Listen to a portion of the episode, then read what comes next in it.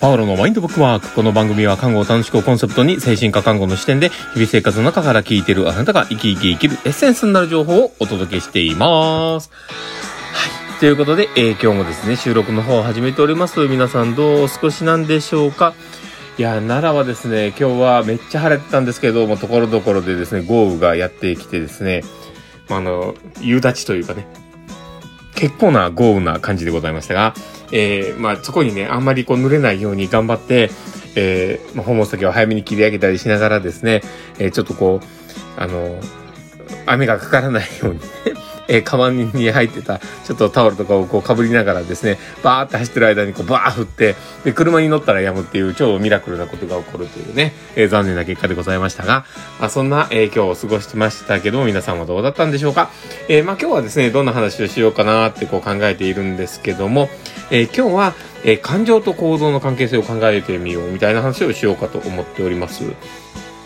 で、えー、まあ今日ね、その話をね、しようかなと思ったのがですね、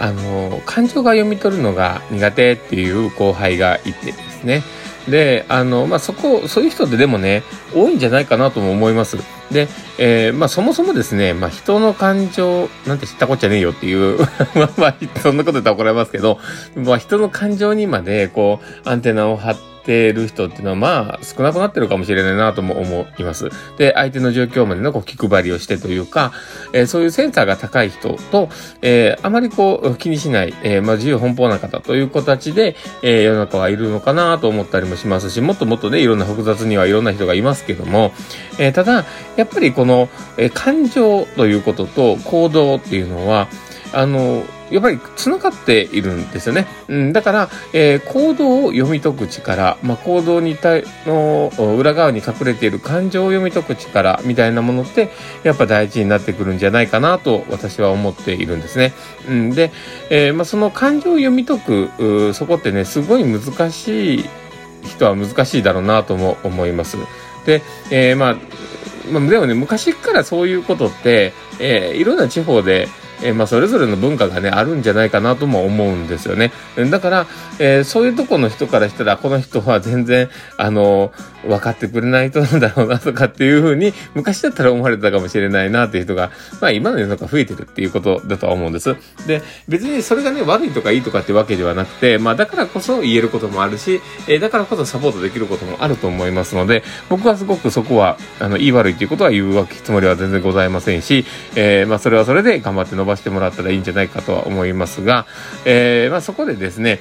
えー、まあちょっと考えた時に、えー、昔多分京都とかでもね、えー、そういうのが、文化があったんじゃないかなとも思うんです。で、え、まあ、京都の文化ってどんなのがあったかというと、え、例えばね、えー、帰ってほしい人に対してお茶漬けどうですか？みたいなね。え、まあ、あの、俗にブブ漬けみたいなね、ブブ漬け、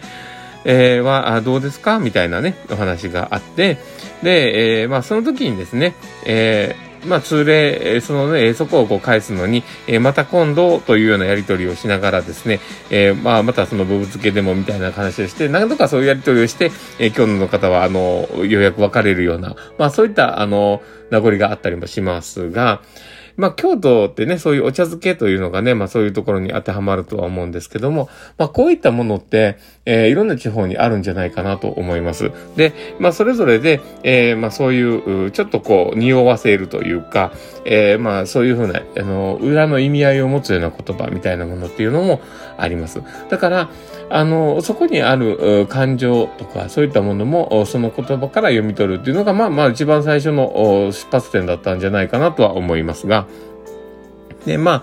そのお茶漬けにしろ何にしろ、おまあ、相手から、えーまあ、何か言われた時に、多分その言葉の裏にある感情みたいなものですね。えーまあ、そこをこう読み取れるかどうか、あ、それってすごい大事じゃないかと。で、もしかしたら、あの、よく有名なお話ですけども、えー、作家さんは、えー、どなたかっていうのが、僕はあの文学に疎いので、ちょっとわかりませんが、あの、月が綺麗ですね、という風な言葉で、えー、告白された方がいますけども、まあ、あの、それも、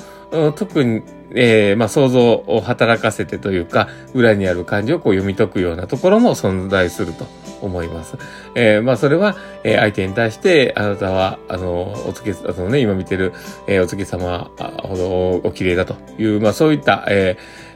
まあ、上等句のような、あ、文句でこうね、え、言っているような、まあ、とこはあるとは思うんですけどもね。うん、だけど、まあ、そういうふうに、えー、人それぞれ今までね、えー、過去にも、そういう言葉に対する裏にある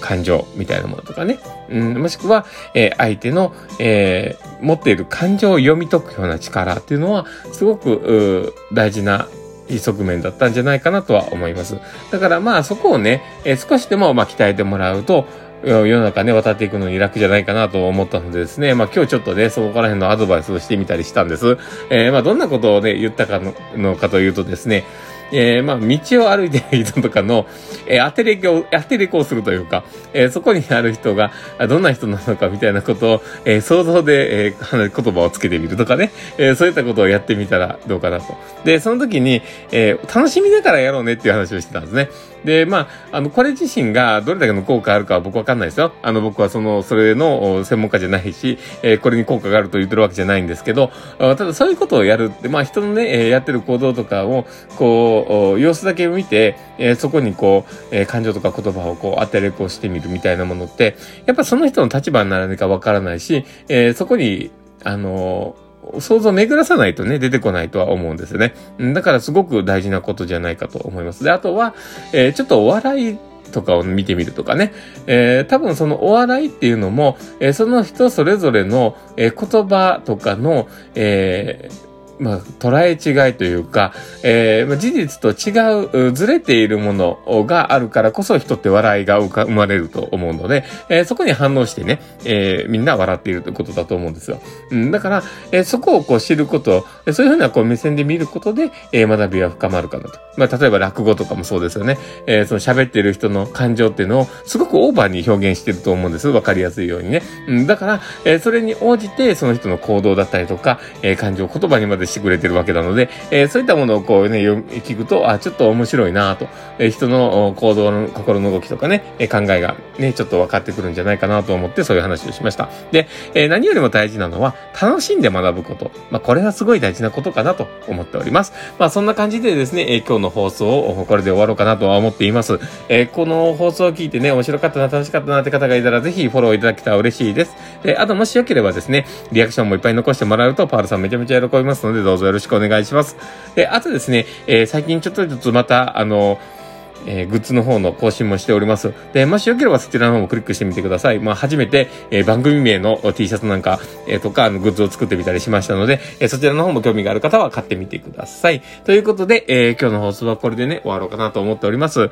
えー、まあ、もしね、良ければ、あこの放送を誰かにね、えー、広めてもらうとパワーさんも喜びます。どうぞよろしくお願いします。まあ、そんな感じのね、えー、告知までしておきながら終わろうかなと思っております。えー、この放送を聞いたあなたがですね、明日も素敵な一日になりますようにっていうところで、ではまた